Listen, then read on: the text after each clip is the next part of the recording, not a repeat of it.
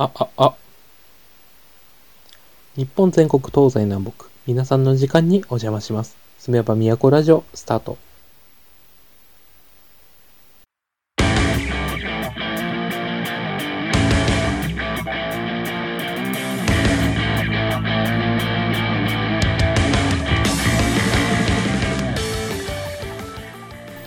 はい、ということで始まりました。第80回、お相手は私、裏でございます。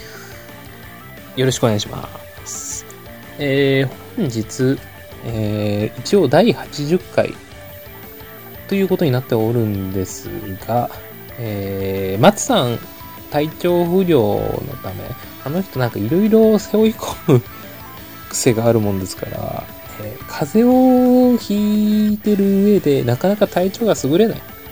ということで、えー本日、裏一人でお送りしております。一人喋りってね、なんか、すごい、初めてなんですけど、すごい寂しい。っていうかね、えーただいま、裏のお部屋でお送りしているんですが、えーただいまの時刻25時。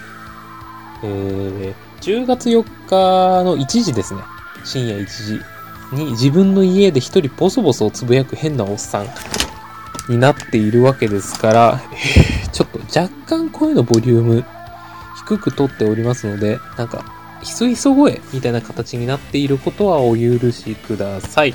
えー、ということで、松さんのその風なんですが、えー、熱とかは一応ないそうなんですが、体のだる気がひどいということで、まあ、皆さんに心配していただくほどではないんですけども、まあ、本日は、えー自分の一人喋りということになってまいりました。正直寂しいです。深夜1時なんで、今、めちゃくちゃ空腹なんですよね。お腹の音とか入っちゃったらごめんなさいね。いやー腹減ったな、マジで。なんか食べときゃよかった。ということで、本日はよろしくお願いします。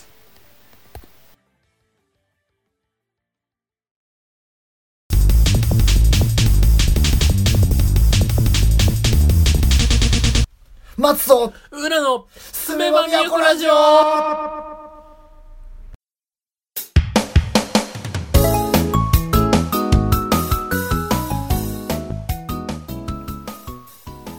い。では、ということで、一つ目のコーナー。裏のお部屋、よいしょはい。ということで、久しぶりに裏のお部屋でお送りしております。というかね、松のお部屋に行けないので、今松さんが寝ていらっしゃるので、この時間に押しかけたら迷惑だし。ということで、えー、ただいま私の部屋からお送りしております。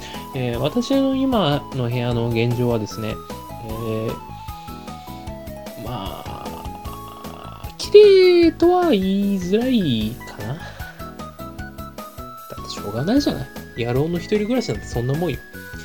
いや、っていうかね、玉ねぎ10キロは安く売ってて買ったのと、あと、パソコンがですね、私パソコン買ったんですよ。うん、10万の。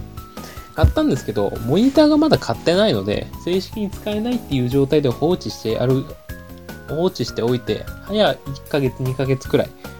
そろそろ周りにもネタにされまくって、あの、高い箱だ、買っただけじゃんとか言われ続けてたんですがね、そろそろバイトの給料が入ってくるので、モニターを買おうかなと思っている段階です。あと、ぬ、ぬいぐるみクッション。実は自分の部屋は汚いんですけどね、ぬいぐるみが数体置いてあるわけですよ。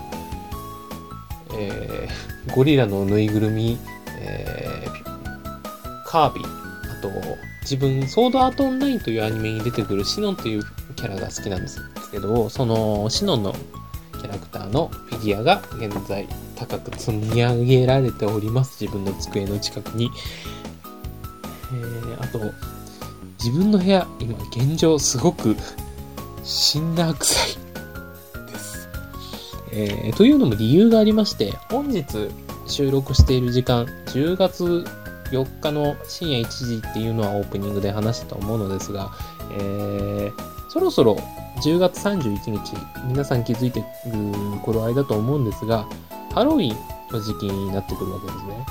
で、ハロウィンの時期っていうと、毎年仮装をしたりとかしてるわけなんですが、去年は実は私、ちょっと仮装しまして、えー、と、ガスマスクとかをつけて練り歩くっていう行事に参加してたんですよ。あ、相方にゼノさんを置いて、ゼノさんはなんか、赤ずきんかなんかのコスプレをしてたんですけど、私はそのガスマスクをつけて医者っていう感じで白衣着て、高かったな、白衣。まあいいや。っていうのでコスプレして一緒に行動していたわけなんですが、今年もそういうコスプレイベントとかに出てみようかなっていうので、ペストマスクって皆さんご存知ですかね？えーと、中世ヨーロッパとかで使われるよあ使われていたペスト対策の、えーと、マスクなんですけど、えーと、特徴的なのが普通のガスマスクの状態はわかると思うんですが、えーとせんあの、鼻の部分に、えーと長いカラスのくちばしのような長い突起がついてまして、そこに構想とかを入れて、えっ、ー、と、病を防いでたっていう特徴的なマスクがあるわけなんです。皆さん気になる方は、えっ、ー、と、画像検索していただけると幸いなんですが、えー、その、ペストマスク、買うと2000円くらいなんですけど、欲しくなっちゃって、いやーどうすかなーって言ってたんですけど、作っちゃえばいいんじゃねっていう発想に至りまして、作っちゃったんですよ。いやー、全部ね、100均の素材だけで作ったんですけど、ダイソーさんにお世話になりまして、あの、そのゼノさんともう一人友人の方に頼みまして、ちょっと毎日ちょくちょく作っていたわけなんですが、えー、ペストマスク作ってみたんですよ。で、まあまあの完成度、その YouTube に上がってる制作の動画などを見ながら制作していったわけなんですが、あの、なかなかの完成度。あの、市販品とまでは言わないんですけど、あの、外から見る限りでは、ほぼ完璧なペストマスクに近い状態になったんですよ。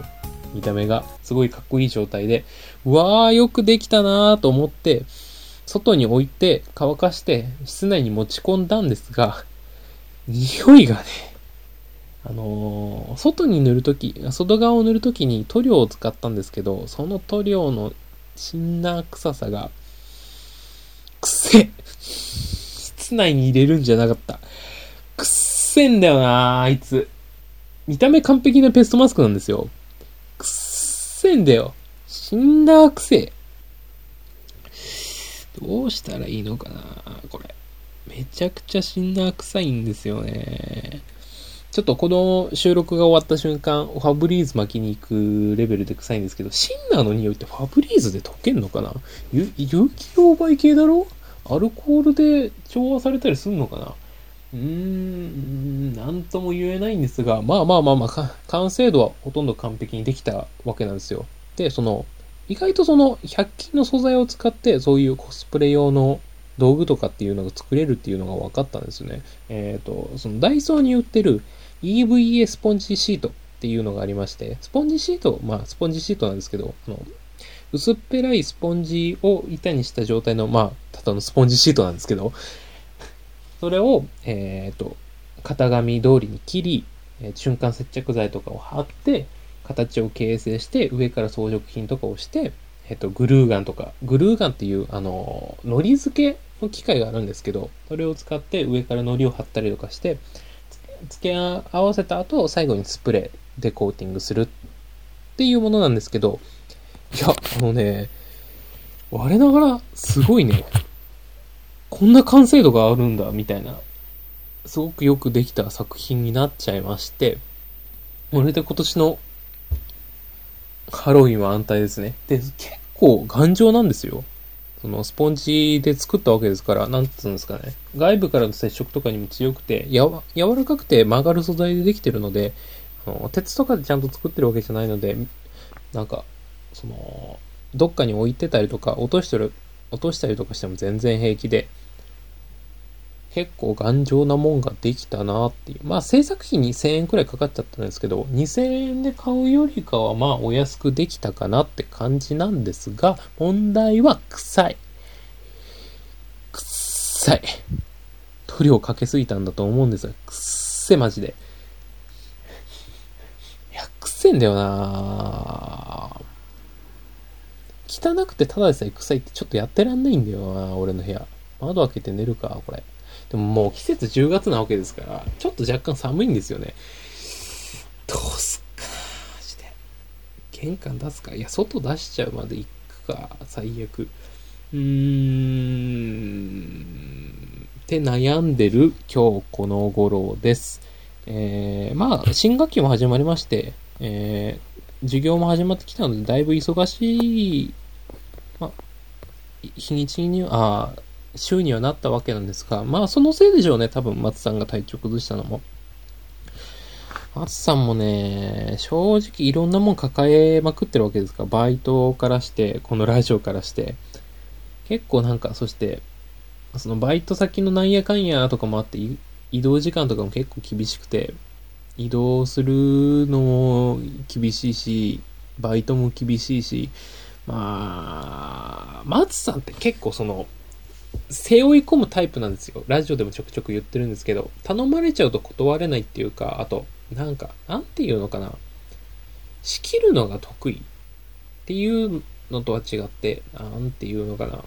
例えば会議とかでもたついてる人を見ると、こう、こういう風にやった方がいいよって助言する人とか、傍観する、傍観して成長を促す人とかいるんですけど、松さんはどっちかっていうと、その、自分がやった方が早くねっていうか感想に至っちゃう人なんですよね。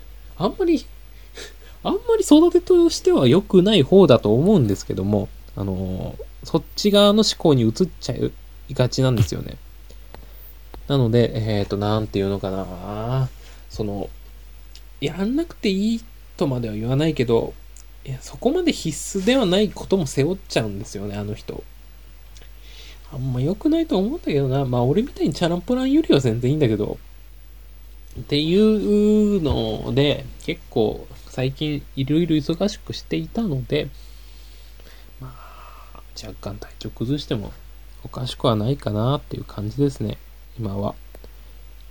で、ただいま、えっ、と、夜中の1時半なんですが、10月4日、っていうか話題がなくなってきたので、ちょっと事前に作っといたなんかいろいろ喋りますね。えっとね10本日10月4日の出来事とかを探していたんですが、なんか暇だし、なんかあるかなっつって。あ、これ3日だ。あー、まあ、いっか。今日は10月3日の25時半です。はい。ということで、えー、10月3日の出来事をいろいろ探してたんですけども、出来事として、うーん、ウィキペディアで10月3日で調べてみます。ドイツ統一の日。東西ドイツが45年ぶりに統一され、喋れねえなあ、まあ、一応あるか。あの、自分マスター・キートンっていう漫画が好きでして、あの、そこで確か東西ドイツについての圧力とかの漫画があった気がするなくらいな感じなんですけど、そのマスター・キートンに出てくる、えー、自分、か、砂漠の英雄、カーリマンっていうキャラクター、キャラクターっていうのが伝説があるんですけど、そこに出てくるカーリマンの伝説っていうのが好きで、あの、まあ、その伝説は省くんですけど、まあ、すごい英雄がいたっていう話があるんですけども、あ詳しく気になる方は漫画見て、見てください。そのカーリマンっていう伝説の話がすごく好きで、いいなーっつって、俺のゲームの名前を付けるときは大体カーリマンですね。FGO とか、なんか、そうだな、スマホゲームとかの名前を付けるときは5文字以内だったら大体カーリマンですよ。5文字以内っていう制限結構あるじゃないですか。そういう時にぴったりハマるので大体カーリマンですね。語呂もいいし。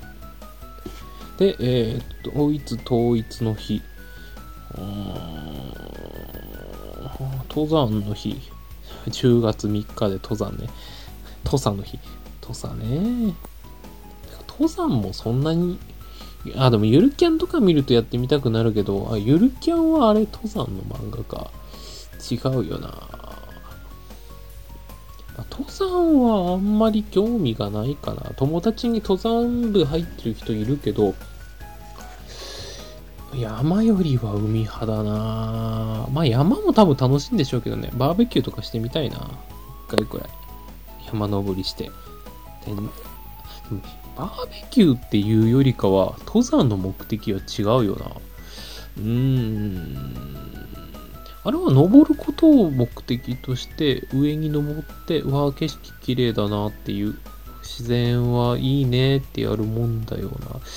うーん、まあ保留。そんなに登山に興味ねえし。元も子もねえな、自分で言っておきながら。まあ、登山にあんまり興味はないから次行こう。次。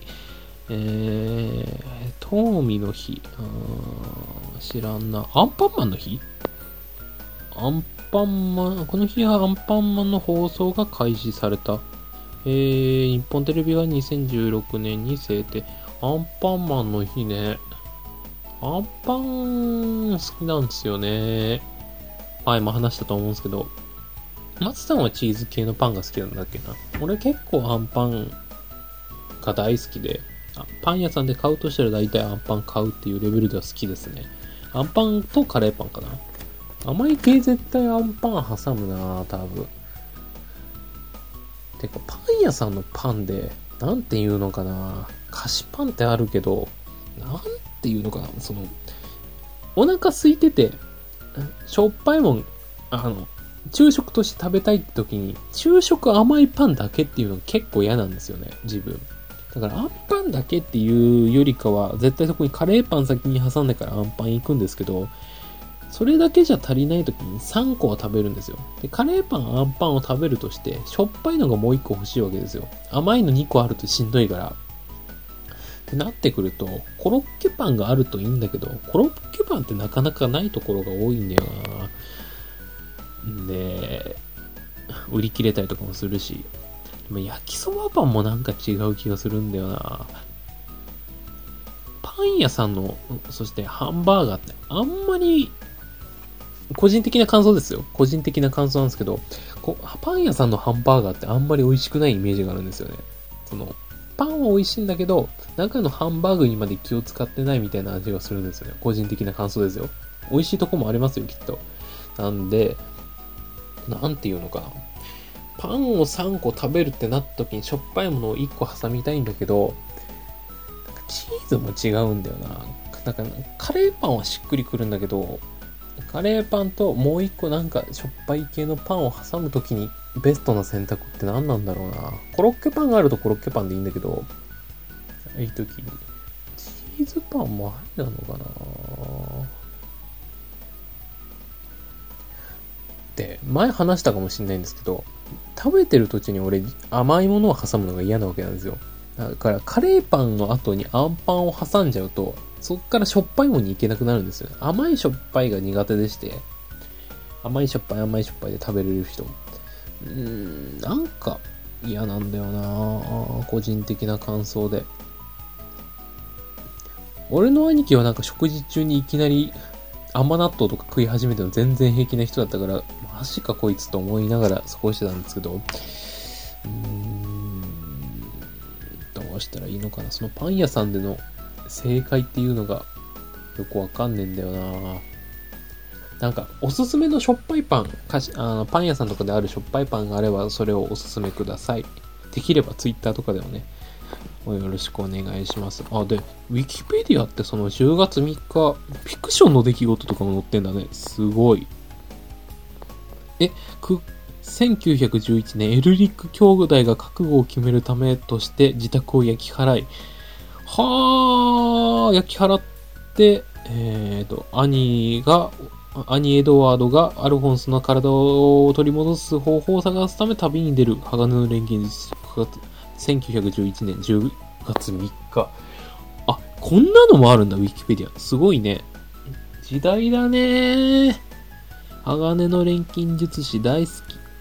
それさっきコスプレの話したんですけど、エルリック兄弟やってみてえなお、てか、その、ペストマスクを作った経験からすれば、ワンチャン頑張ればアルフォンスの鎧作れるんじゃねえか。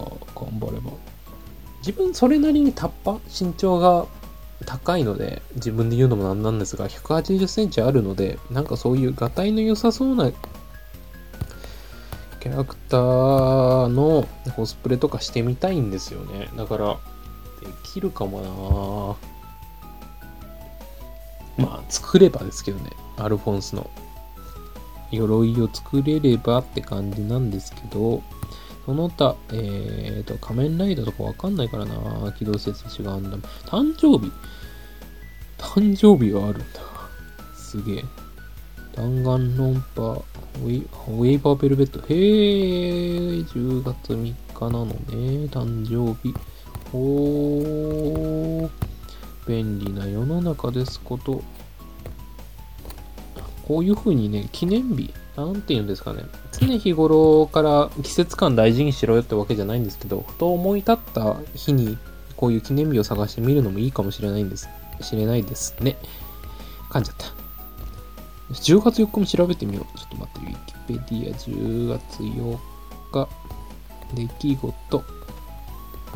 うん、昔すぎるのは、遡って、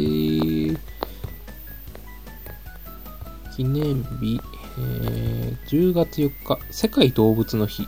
動物環境保護の守護聖人であるアッシアッシのフランチェスコの生命祝日。へー。まあ動物。動物ね。買ってみたいなっていう気はあるんですけど、今こういう部屋の現状なんで、ぬいぐるみで我慢してます。猫のぬいぐるみがあるんですけどね。かわいいかわいい。モルガナもいるんですよ。そのペルソナ5に出てくる、えー、っと、猫のぬいぐるみなんですけど、モルガナっていう可愛い子もいます。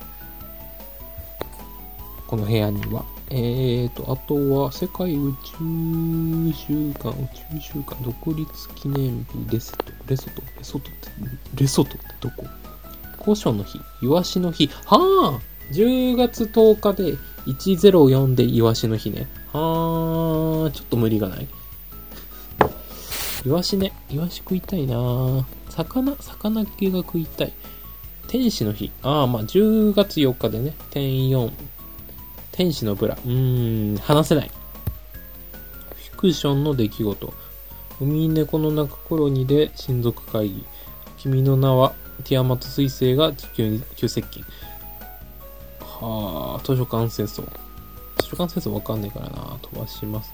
あと、部敬吾の誕生日。あ、じゃあ今もツイッターではフィーバーよ。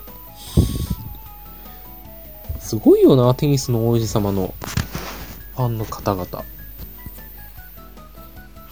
なんか誕生日に、なんだったっけな。火星の土地の権利書とか送ったりするんですもんね。テニプリの人たちの方々。すごいなーって思うんですけど。あ、そうだ。女性目線のアニメっていうので今思い出したんですけど、自分タイガーバニーっていうアニメが好きでして、えっ、ー、と、主人公、うたつの上がらないヒーロータイガーと、えっ、ー、と、新人だけど超優秀なバーナビーっていう二人がコンビを組んで悪いことを悪い人たちを救いながらヒーローとして活躍していくっていうアニメがあるんですけど、一躍人気になったアニメだったんですけど、2期あるんだね、あれ。2期に行くために動いてるっていうのが、つい、だいぶ前に出てたんですけど、最近確認しても未だになんかツイッターが動き続けてるっていうのと、あと、手厚いファンの方々、が未だに存在するっていうのが素晴らしいなっていうのが思いますね。ファンの鏡だよね。未だに、だって、だいぶ前だよ。タイガーバニーのアニメ自体は。けど、未だに動き続け、えー、ファンの方々が言い続けるっていうのが素晴らしいアニメだなと思って。女性のアニメファン、アニメオタクの方々は強い。そういういつまででも信じ続けれるっていう、いつまでも信じ続けれる？うん、違うな。押し続けれる、その、活力がある。まあ自分も好きなキャラクターはずっと押し続けれる自信はあるんですけど、そうだ、あとオンラインのしのんちゃん可愛いですよね。しのんちゃん、しのんちゃん。はあ、はははあ、やめよう。一人だから余計なこと口走りそうになった。っていうので、まあでも、ファンの鏡ですよねっていうことだな。10月4日他になんか出来事はないかな。パッと見、ちょっと話せそうな話題はないですね。というので、10月3日、10月4日はこういう記念日になっておりますっていうことで、皆さんもちょっと暇になった時にこの日、今日って何の日だっけなみたいな感じで調べてみるのもいいかもしれません。ということで、裏の部屋閉めていきたいと思います。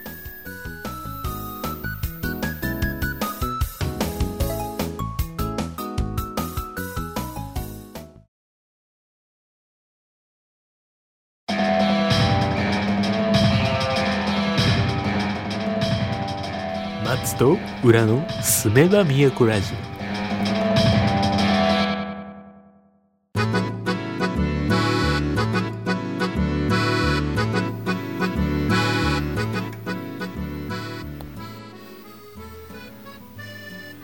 はい、ということで、次のコーナー、丸から始まるエトセトラ。よいしょはい。ということで、えー、本日、えーと、丸から始まるエトセトラ。このコーナーは、えっ、ー、と、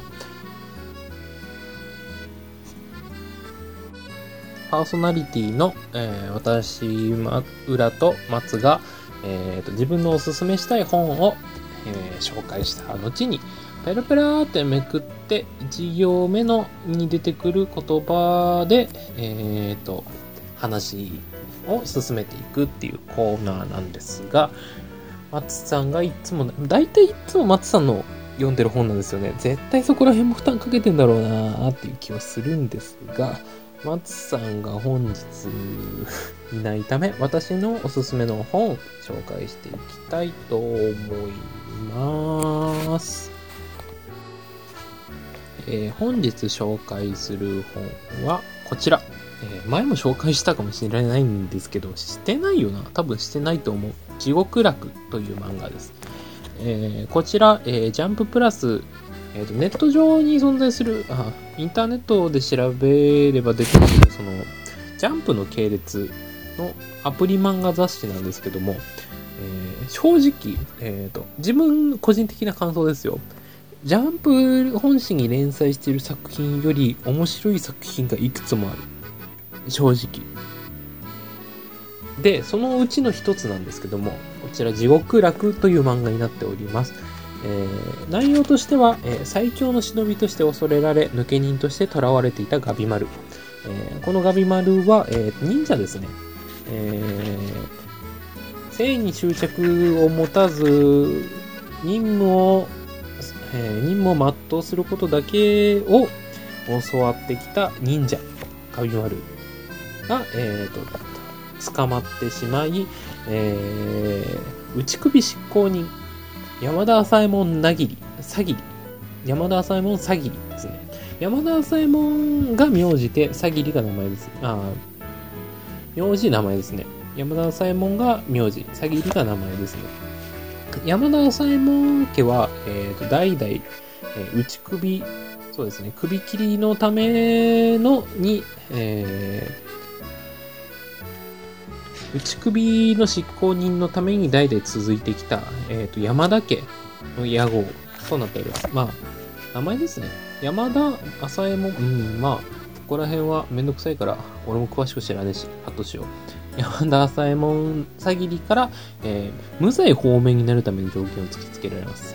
その無罪条件になる方法とは、えー条件とは、えー極楽浄土と噂の地で不老不死の戦薬を手に入れる。で、不老不死の戦薬を手に入れたら、えー無罪方面になりますよ、と山田浅右衛門から言われ、ガビマルが奮闘するという漫画になっております。この主人公ガビマルが、えー、と感情序盤全く感情のない人間として描写されているのですが実は、えー、と妻がおりまして、無慈悲と思われていながらも実は感情が存在しているため生き残りたいという性に執着を持ち始めるという性に執着のない忍びが性に執着を持ちながらもなんとか生きながらえようとするまあ忍法ロマン活劇ですね。この山田浅右衛門詐欺にも出てきて、あの、パートナーとして出てきて、えー頑張っえーっと、頑張って、えーと、その極楽浄土と噂の地で、不老不死の戦略を手に入れるのに奔走するという話なんですが、描写が、まあ、結構重め描写が重めなんですけども、その当時あり得たであろうなという、あの、首切り役人だったりとか、忍者っていう設定でありながらも、なんていうのかな。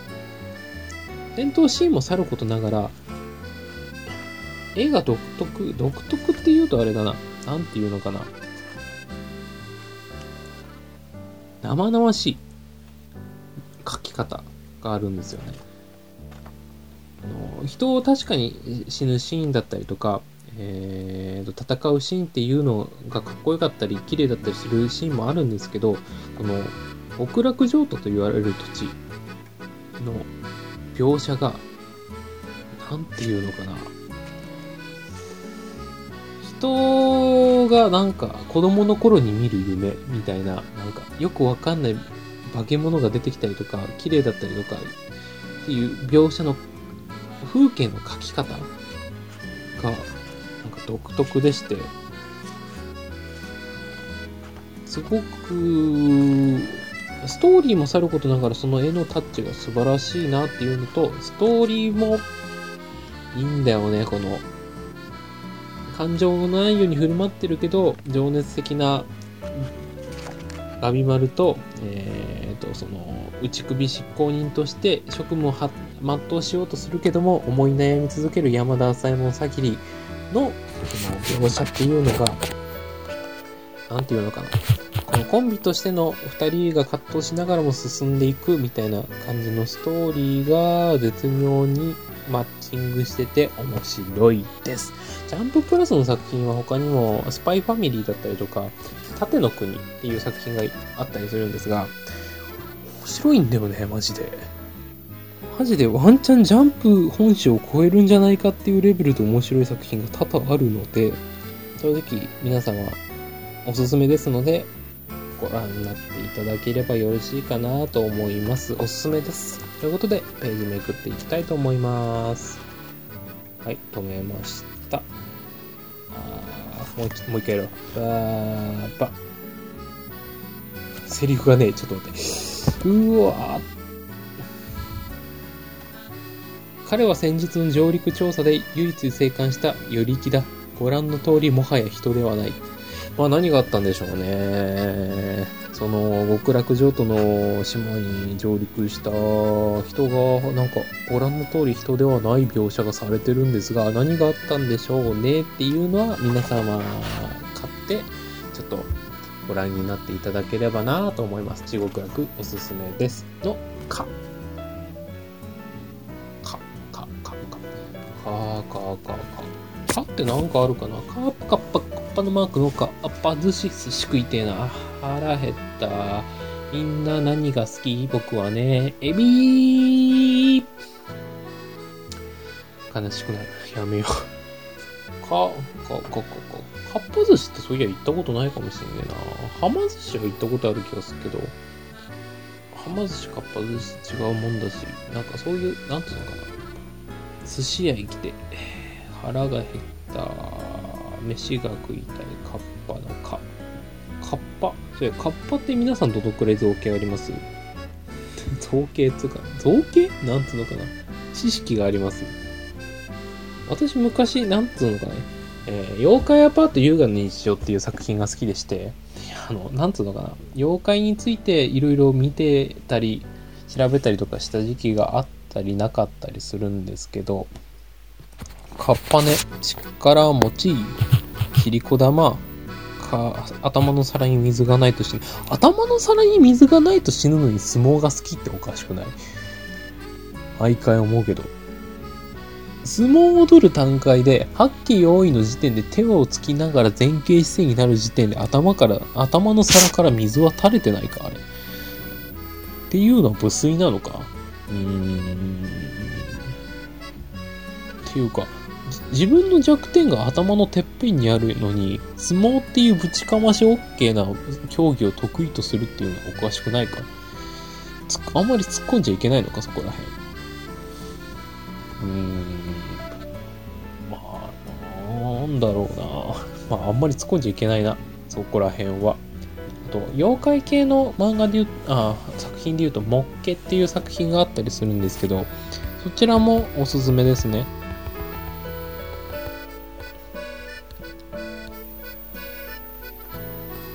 こちらも、いや、なんていうのか、妖怪を見えやすい、妖怪が見える姉と、妖怪に疲れやすい妹の作品のお話なので、ぜよかったらぜひご覧になってください。確か十何巻で終わるんだっけな。短い漫画って好きなんですよね、実は。ただ欠点として大体打ち切りエンドっぽい終わり方をするっていう。まあまあまあ、そこら辺の私の趣味は省きましょう。ちなみに私の好きな妖怪は、えー、ガシャドクロです。なんか強そうだから。なんか技、自分が必殺技とかを作るんだとしたらガシャドクロって名前つけたいね。か、カラスクロアリ山椒をね。ナルトに出てくるクグツのシリーズのカラス黒割り山椒。か、マジ？カンクロ、えーナルトわかんない方は申し訳ないんですが、ナルトに出てくるカンクロのクグツにカラス黒割り山椒をつけた人天才。作者なのかな？かっこよくね？カラスと黒割りと山椒だね。山椒はまあいいとして、カラス黒割りかっこよくない？いや好きなんだよなあの、カンクロのクグツ使い。なんていうのかな。俺結構漫画を読んでる時に、あの、主人公っていうよりかは、ちょっとしたサブキャラの方が好きになることが多いんですよね。なんていうのかな。人気投票になった際に、えっと、1位、1位ではなく、うん、でも10位以内には入るくらいのサブキャラが好き。これ、俺だけなのかな？結構みんなあると思うんだけどね。主人公よりかはそういうサブキャラを好きになることが多い気がするなぁ。まあ、なんつうのかな。信念を持ったキャラクターが好き。比較的ね。っていう感じかな。いや、漫画もっと読みたいんだよなぁ。漫画を読み続けるにはどうしてもその作品に対するお金を払うっていう必要性が出てくるので昔は確かに自分も何て言うのかなブックオフに行った時に漫画立ち読みしてガンガン読んでうわー面白いってやってた記憶があるんですけどそれだと作者にお金がいかないっていうのがもう何て言うのかな分かってきてしまってあとやってることはあんまり漫画村とかと変わらないっていうことが分かってきてしまってからには買うしかないんだよな。正直買うようにしてます。古本もまあ、うん、違うんだろうけど漫画村は許さん。漫画村はなんか違う。と思ってるので、まあ、具体的に何が違うかとか言えないんですけど漫画村は違います。漫画村はやめよう、まあ、存在しないけどね漫画村。あくせえしんなてかこれなんか体に重大な病気とか出てきそうで怖いから後で換気しよう。これ、このコーナー一回終わったら換気しますわ。くっせー。今、だいぶ2時近くなってきたんですけど、まだこんな時間的にまだ進めなきゃいけないと思うので、てか、時間的にまだ紹介できる時間があるので、他の作品ももう一作品紹介していきたいと思います。ゆららら SH という作品を今回紹介していただきたいと思います。デュラララっていう作品、まあご存知の方多いと思うんですけども、電撃文庫から出版されたデュラララシリーズっていう成田良吾さんの作品が存在するんですよね。その全13巻のアニメ版、アニメ化もされている人気作品なんですが、その正当なる続編ですね。私、このデュラララっていうシリーズの作品が大好きでして、あの、池袋を、えっ、と、主体として、えっ、と、主人公の首なしライダーセルティ。首なしライダーセルティって言われた時点でまずよく分かってないと思うんですけど、く本当に首がないんですよ。デュラハンとして首がない状態でいる異能の怪物と言われてるんですけど、人間、あの、とてもよくできた人間性のセルティっていうキャラクターが、えー、と池袋の街を舞台に、えー、様々な人が存在するデュラララっっていう世界の中で、えーと、試行錯誤しながら生活していくっていう日常系なんですけど、登場人物が全員ぶっ壊れてる。ぶっ壊れてるっつうかなんか、感覚が、自分では、あの、常人とは離れてるなっていうキャラクターの持ち主が多々いますね。っていう人たちが日常を謳歌するっていう作品になっております。この成田良吾さんの作品で他にもバッカーノっていう作品が存在するんですけど、面白いんですよね。なんつうのかな。時代背景がいろいろ飛んでるので、最後、うまく綺麗に執着ししていくっていう作品なんですよね。バッカーのシリーズは。アニメ、アニメ面白かったんだよな、バッカーのシリーズの。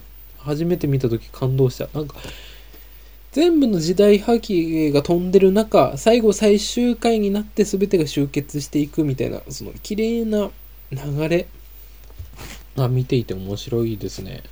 デュラララもそうかな？なんていうのかな？日常的に最終回に至るまでいろいろな事件が起こった中、最終回に全て執着していくみたいな作品で、このデュラララはそうだったんですけど、その続編であるデュラララ SH っていうのは、主人公が、えっと、思いっきり変わりまして、その、デュラララの前作で登場していた、えー、と、主人公たちあ主人、セルティオとは別な高校生3人組がいたんですけど、その人たちの物語から、えー、1年半開けた先のまた別な高校生3人組のお話がまた池袋を主体として進んでいくっていう話なんですよね。で、このデュララレスイッチ、現状4か5かな ?5 か？ん ?5 は出てないのか。5はまだちょっとよくわかんないんですけど、4巻まで出てまして、続編出ねえかな結構好きなんだけどな成田良吾さん自体も、フェイトとかの作品とかで忙しく執筆活動なされてる方なので、続編見たいんだけど、まだ出てないっていう状況ですね。まだ完結はしていないのでおすすめです。ということで、めくって喋っていきたいと思います。トップ。二人ともいなくなったの、同じ日に。何が起こったんでしょうね。二人ともいなくなったんですって。怖い怖い怖い。池袋だと多々ある話。本当に多々あるんですよ。人がいなくなったりとか、娘がいなくなったとか。まあ、あの、その、さっきの説明で言ったと思うんですけど、デュラハンっていうよくわからない怪物が存在する世界なので、うん、怪物って言っていいかよくわかんないんですけど、その人間とは違う生物が存在してて、まあそれが、なんていうのかな、認められてるっていうわけではないんですけど、まあ人間社会ですね。けど別なその、怪物みたいなのも存在するかもしれない、あ存在している世界観なので、まあ、気になる方はちょっとお読みになっていただけると幸いです。の、ふ負か。ふ。腹筋 6LDK 回。それしか出てこねえな。あんまり大声出すと、そろそろ隣の人から壁ドンされる可能性があるんで、もう深夜2時だし。ふうでしょ。明日も学校あるしな。てか、最新の勉強何もしてねえな。この後やんなきゃ。ふ。ふー、ふー、ふー、ふー、ふー、ふーか。うー、腹筋割ってみてえな、ほんと。6LDK までいかなくていいから、ちょっと割ってみてえな、腹筋。腹筋割れてる人ってすげえよな、マジで。だって腹筋割れてるんだぜ。ごめんなさいね。深夜テンションでした。申し訳ないです。私の腹は2段腹の、あ、3段腹なので、割れて、横に割れてるんですよね。縦に割ってみたいもんですね。筋肉でね。脂肪でしか割れたことがないです。うーん、でもこういう風にお腹空いて夜食食べたりするから、腹筋は未だにつきませんね。しょうがないよ。だって、深夜に物食べたりしてるんだもん。ふー、ふ、ふか。麩の味噌汁飲みたいな。今純粋にお腹空いてるから。皆さん、麩って何からできてるかわかります？あれ、小麦粉なんですよ。あれ、あの、小麦粉に存在するグルテンっていうのがあるんですけど、えっと小麦粉を水で練って、それを、このその生地を水で洗い流していくと、確かグ、グルテンミートとかそっち系に近いのかな。植物性なんですけども、なんつうの、植物、えっと、小麦の中からグルテンだけを抽出したもの。えっ、と、なんていうの、小麦粉の、小麦に由来する粘着成分がグルテンなんですけども、それを抽出したものが麩だったっけな確かだった気がしますね。結構、その、タンパク質なんで健康志向にはいいのかなでも、グルテンフリーっていう食品が最近存在するんですよね。その、グルテン、その、含まれてるグルテンがあんまり体に良くないんじゃないかっていう説もあるので、一概には言えないんですけども、何事もまあ、ケースバイケースですよね。自分の体調に合った食生活を送っていただければと思うんですが、麩の味噌汁飲みたいな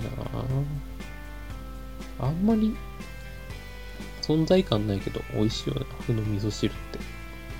車麩、車麩も美味しかったな、昔食べたけど。なんか、もちもちしてて。フーチャンプルもいいななんか、沖縄料理のチャンプルーに麩が入ったやつがあるんですけど、なんか、かつおだ、かつおだしっていうかな、なんていうのかな。なんか、だしが効いてて美味しかったんだよな。あれ多分本だしなんだよな。確か、沖縄の人たち、炒め物に結構、本だしとかだし系を入れる文化があった気がする。美味しかったんだよなスパム食いたいな沖縄つながりで言ったら。なんか、ハンバーグの缶詰みたいなやつ。コンビーフ食いたいなコンうちのばあちゃんの作るクリームシチューにコンビーフ入ってたんだよなあれなんか昔懐かしの味だけど美味しかったなダメだ。食べ物の話しかしていない。もうこれ、そろそろ終われっていう天からの指示なんでしょうね。終わります。ということで、えー本日紹介した地獄楽ジャンププラスの作品の漫画と、えーデュラララ SH、えーと、電撃文庫から出版しているデュラララの正当なる続編をできれば皆さんおすすめですので読んでいただけたら幸いです。では、次のコーナー行ってみたいと思います。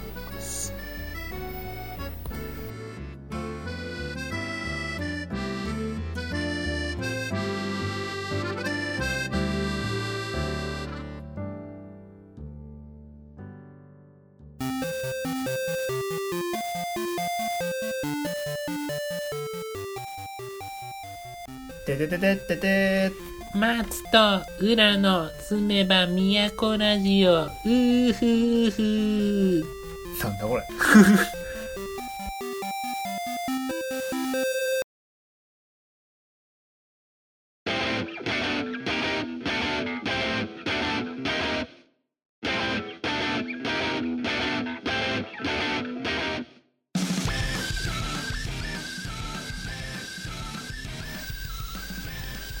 はい、ということで、えーそろそろエンディングの時間となってまいりました。いつもここだったら3つ目のコーナー、えー裏の討論のコーナーをしているんですが、本日討論する相手がいないのと、今、もう2時なんですけど、お腹空いちゃって、なんか食べようかなっていうのと、朝一の勉強しなきゃいけないんですよね。なんでこう勉強しなかったかな。直前になるとやらない、直前になるとやる気がいけ出ないっていうのがね、本当に良くないと思うんですよ、私。まあ出てないのは私なんですけどね。はぁ、やんなきゃなぁ。やる気出ねえよなぁ。まあしゃあなし。というので、えー、そういう、頭回ってね、ちょっと待って。集中あー集中しよう。しんなくせ。ベストマスクがしんなくせ。今日ずっと言ってるしんなくさい。よし、冷静になった。ということでね、えー、松と裏のすめば都ラジオ第80回、80回って記念放送とかしなくていいのかな？まここら辺は相談しますね。一人喋り会としてあげられるか、80回としてあげられるかは、浦さん、浦さんじゃねえ、松さんして、この浦さんと松さんっていうラジオネームなんか時々間違えちゃうんですよね。自分が浦っていうの分かってるはずなんですけど、間違って松さんのことを裏って呼んじゃったりとか、自分のことを今松さんって呼びましたしね。あとわかんねえなぁ、自分。あ、あん、腹減った。腹減ってねえからな。アンパンマン、アンパンくれねえかな、マジで。今日アンパンマンの日でしょ。アンパンマン、アンパン持ってきてくんねえかな。てか、アンパンマンっていうのもどうかと思うんですよね。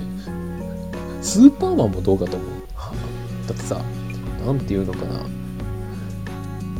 頑張れプリキュア。うーん、なんていうのかな。スーパーマンを呼ぶときに、頑張れスーパーマン。頑張れアンパンマン。3はアンパンマン3くらいつけた方がいいんじゃない？毎回思うけど。ブラックジャックだってブラックジャック3つけた方がいいさ。ブラックジャックどっから来たって感じなんですけど、アイアンマン、スーパーマン、アンパンマン。だってさ、確か、スパイダーマンだとしようよ、例えば。スパイダーマンってあれ、雲男って意味だから、日本語で言えば。雲男頑張れ、雲男 !3 くらい欲しくない？まあ自分の名前にカーリーマンってつけてる俺もあれなんだけど、なんとかの英雄、カーリーマンさんくらい欲しいよね。ミスターとかつけるか。ミスターアンパンマン。うん。尊敬してる感じは出るか。てか、キティさんだって。キティちゃんって呼んだらいけないからね、初対面。初対面でいきなりキティちゃんって呼んだら、私とあなた初対面でしょって言われるからね。礼儀には大事にしていかないといけないんだよな。あの大御所のキティさんがさんつけなさいよって言ってんだから、他のアンパンマンだってアンパンマンさんとかつけなきゃいけないよね。アンパンマンさん、スーパーマンさん、アイアンマンさん、スパイダーマンさん。何の話だっつってな。まあ、くだらない話をずずっと長々としてきましたが、そろそろお別れの時間になってまいりました。えー松と裏のすめば都ラジオ、えー YouTube と Podcast で配信しております。えー Twitter、Face、Facebook だよな。合ってるな。Face、Facebook か。わかんなくなってきた。毎回ここで悩んでる気がする。Twitter、インスタじゃねえもんな。Facebook な。合ってるな。Facebook、えー、ツイッター上では、松のアカウント、裏のアカウント、すめば都ラジオのアカウントが存在しますので、それをできたらフォローしていただけると幸いです。お便り等は、えっ、と、すめば都ラジオ、アットマーク、gmail.com にお便りをいただけると嬉しいです。マジで嬉しいです。最近ちょっとお便り来てないもんですから、言っちゃったよ。松さんいない間に。言っちゃったけど、お便りできればいただけると幸いです。ポッドキャストの方々もできれば聞いていただけてるならば、送っていただけると嬉しいなーって感じですね。以上かな。では本日一人喋りとなってしまったわけですが、えーいかがだったでしょうか？浦さん、大変でした。浦です。構大変だな、やっぱ一人喋り。思ったより喋れるけど、なんていうのね、ストッパーがいない分、喋りづらい。どこまで喋っていいかわかんないし、なんかくだらないこと長々と喋ってた気がする。後半につれてね。だからやっぱ松さんの存在が大事なんだなっていうのがよく認識できた回でした。本当に。本当に。いつも松さんありがとうございます。ただし、この編集は松さんにやってもらいます。編集技術がないもんでね。ちょっと、そろそろやった方がいいのかな、自分でも。BGM とかいろいろいじってもみたいしな。まあ、自分でやれっつってな。松さんに頼んじゃおうかな。まあ、くだらない話はここら辺にしておきましょう。では本日のお相手は私、浦でした。また次回は2人で元気でやっていけると思うのでよろしくお願いします。ではまた来週。